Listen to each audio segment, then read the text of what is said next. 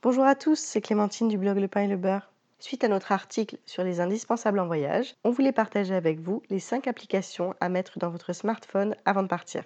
La première, c'est Google Maps.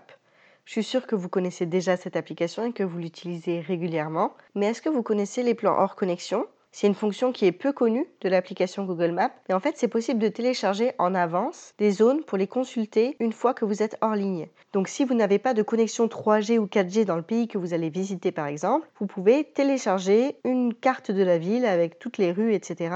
en avance et la consulter ensuite une fois que vous êtes hors ligne. La deuxième application c'est Kindle. Je pense que vous connaissez sûrement la tablette Kindle qui permet de télécharger des livres numériques. Sachez qu'il existe aussi une application disponible sur le smartphone qui est gratuite, qui a le même objectif et en fait qui vous permet d'emporter avec vous plusieurs livres à lire durant votre voyage. Nous, avant qu'on ait une liseuse, c'est une application qu'on a pas mal utilisée parce que c'est beaucoup moins lourd à porter qu'un livre. Hein. La troisième application, c'est CityMapper. C'est une application qui regroupe tous les transports en commun, surtout dans les grandes villes du monde. Donc c'est hyper hyper pratique. Vous avez euh, les bus, le vélo, euh, les métros, les trains, les taxis, enfin tout, la quatrième application, c'est Mapster. Je ne sais pas si vous connaissez déjà, mais en fait, vous pouvez y ranger vos bonnes adresses et les partager avec d'autres, et vice-versa, très facilement.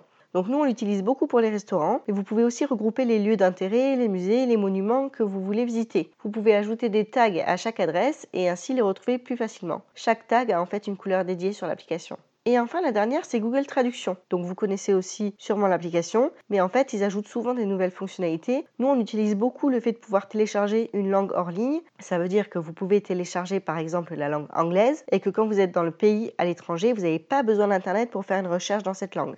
On utilise aussi le fait de pouvoir prendre une photo d'un menu au restaurant et l'application va essayer de vous la traduire. Ça fonctionne en fait avec tous les types de documents. La traduction est plus ou moins bonne, mais ça nous permet toujours de commander quelque chose qui nous plaît, ou au moins qu'on comprend. Si vous allez sur l'article de blog qui est lié à cet article audio, vous retrouverez les liens des 5 applications pour les télécharger pour votre téléphone iPhone ou votre téléphone Android. Si vous avez d'autres applications que vous utilisez en voyage, n'hésitez pas à nous laisser un commentaire sur le blog ou à nous envoyer un email à lepinlebeurre.gmail.com parce qu'on est toujours content de découvrir de nouvelles applications. Et si cet article vous a plu, vous pouvez nous faire connaître en le partageant à vos amis qui sont intéressés par les voyages et qui ont aussi un smartphone. Voilà.